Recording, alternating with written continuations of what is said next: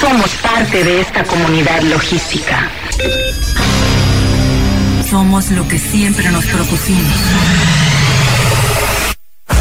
Hemos logrado llegar a donde nadie ha llegado. Somos el punto de acceso, un sistema informativo, una plataforma donde los acontecimientos se develan y la comunicación tiene apertura. Somos la voz del comercio exterior. Tiempo logístico. Tiempo logístico. Hola, ¿qué tal amigos? Eh, mi nombre es Paco Tobar y tengo el honor de presentar, conducir, proyectar este programa. Tiempo logístico, la voz del comercio exterior, como siempre, hablando de temas portuarios, de temas aduanales, de temas de comercio exterior en la logística y por supuesto en los puertos.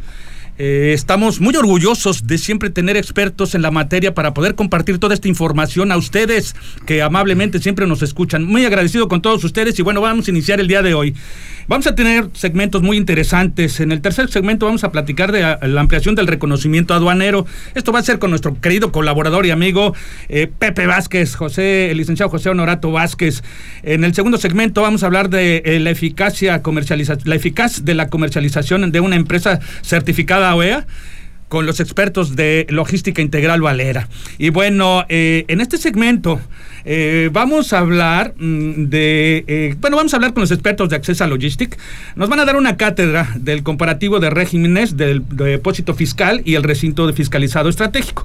La sugerencia va hacia todos los importadores que no se pierdan este segmento. Es importante para todos ellos para tomar decisión. Y bueno, quiero presentar a Oscar Melo y a Verónica Valencia. Bienvenidos a ambos. ¿Qué tal Paco? Muchas gracias nuevamente por tu amable invitación. Pero, bienvenida. Buenas tardes. Bueno, ellos son expertos en esta materia y eh, yo me hago preguntas eh, de, diversas de diversas formas. Ellos nos van a ir descifrando todo esta este tema del comparativo de la diferencia que existe entre eh, el depósito fiscal y el recinto fiscalizado estratégico, que muchos lo confunden, que muchos piensan que son cosas muy similares o que pueden hacer diversas cosas entre ellos. Y bueno, Oscar, ¿cómo podemos iniciar con este tema? Mira, Paco, antes que nada, buenas tardes nuevamente. Sí. Eh, el, tema del régimen de, depuesto fiscal y recinto fiscalizado estratégico, sí es importante mostrar unas algunas diferencias entre, entre ambos regímenes, porque de repente sí nos encontramos con importadores que, que creen que estamos hablando de lo mismo y la verdad es que te ofrece algunas bondades uno en relación al otro entonces, para, para efectos de no confundir esta, esta situación, eh, ahorita sí nos, nos dimos eh, a la tarea de preparar un pequeño eh, resumen comparativo de, estos dos regímenes que pueden ser utilizados por los importadores y, que pueden valorar qué beneficios ofrece cada uno de ellos. ahorita la licenciada Verónica va, va a externarnos un pequeño análisis de, esto que platicamos para, para, efectos de plasmar a todo tu auditorio, Paco, eh, todas aquellas ventajas que a lo mejor dejamos de ver por, por desconocimiento, ¿no? Entonces, si, si, me permites, le voy a ceder la palabra a la Alicia Verónica para que nos, nos comparta e, este análisis pequeño que, que traemos para ustedes. Por supuesto que sí, Verónica, y vamos empezando por el primer punto. Sí, gracias.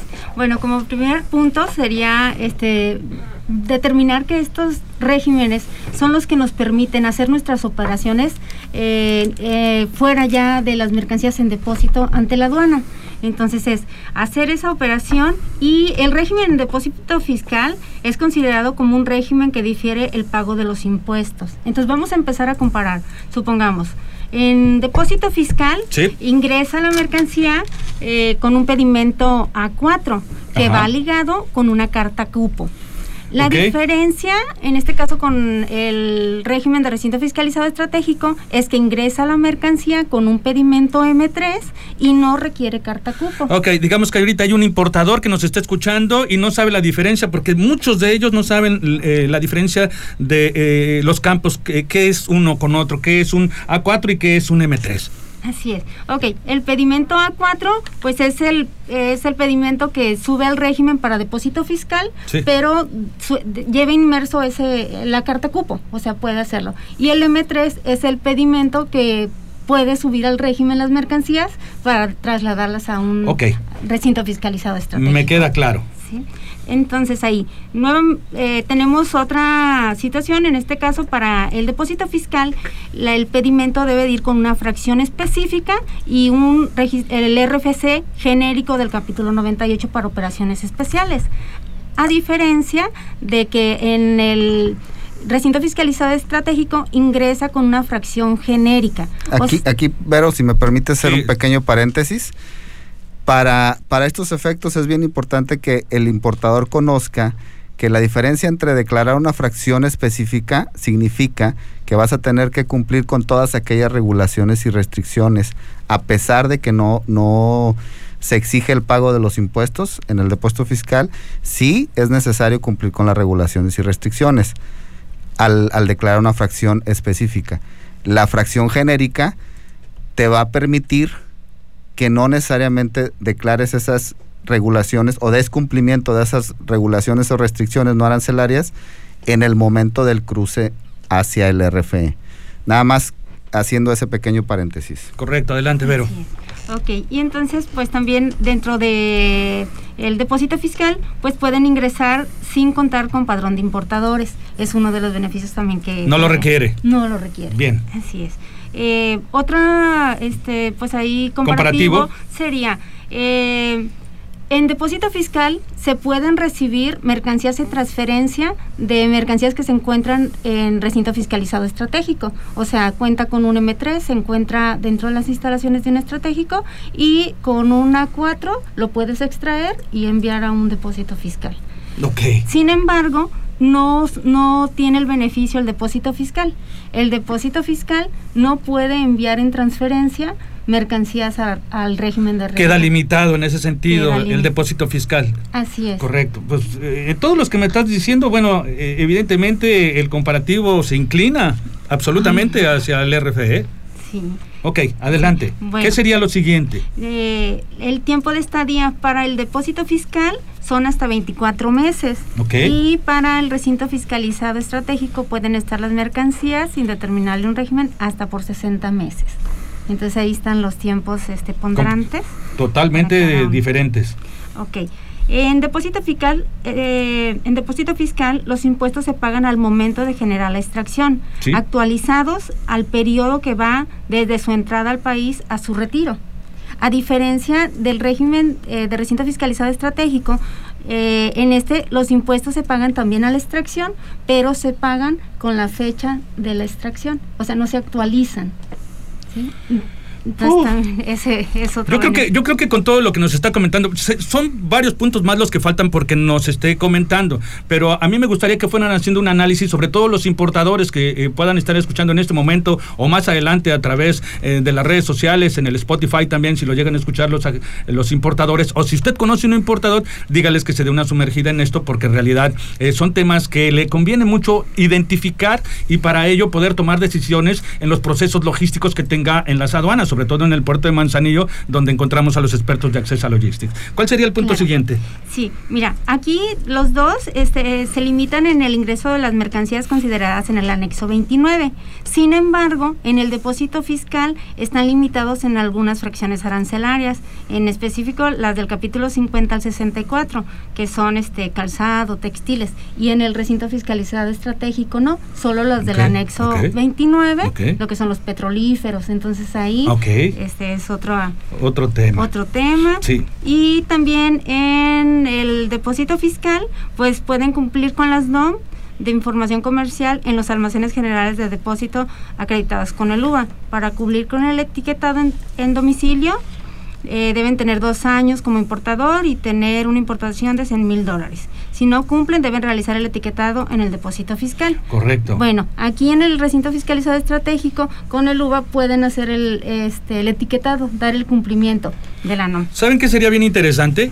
Eh, eh, que este eh, documento que imprimiste nos lo puedas pasar digital para que nosotros lo dejemos en, en, en, esta entrevista en el fanpage de Facebook de Tiempo Logístico y les sea fácil identificar uno de otro. Creo que sería una herramienta interesante para que todos los usuarios y toda la gente que no sabe todavía bien identificar ambos este, servicios puedan valorar lo que viene en futuro para las decisiones de su logística. Sí, claro, Paco, sin ningún problema te compartimos el, documento. Bueno, pues este, eh, la verdad, pues este, pareciera que fue muy rápido, pero fue muy interesante lo que nos platicaron.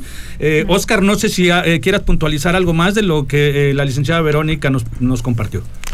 Nada más, Paco, como sugerencia a todos aquellos usuarios de, los puertos en México que, que, se acerquen con, con las personas indicadas para efectos de realizar sus procesos logísticos para que no se vean afectados en, los, en los, momentos del despacho. Eh, ya sea que busquen la asesoría de algún agente aduanal, de, de alguno de los expertos que tienes aquí tú en tu programa, Paco, porque sí es importante que, que conozcan para efectos de no ver afectado su patrimonio. Correcto, bueno, pues ahí está eh, todas las sugerencias, este eh, análisis comparativo que nos hicieron eh, los expertos de Access a Logistics para que ustedes puedan tomar mejores decisiones logísticas en su proceso.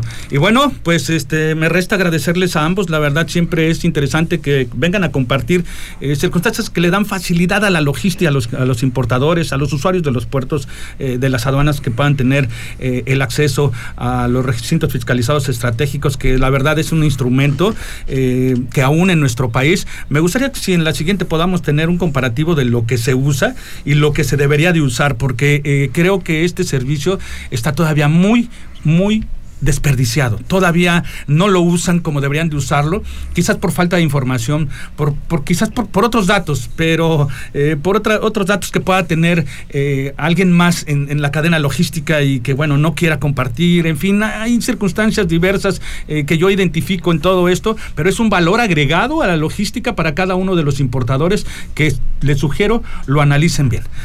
Gracias. ¿Dónde los pueden encontrar ustedes?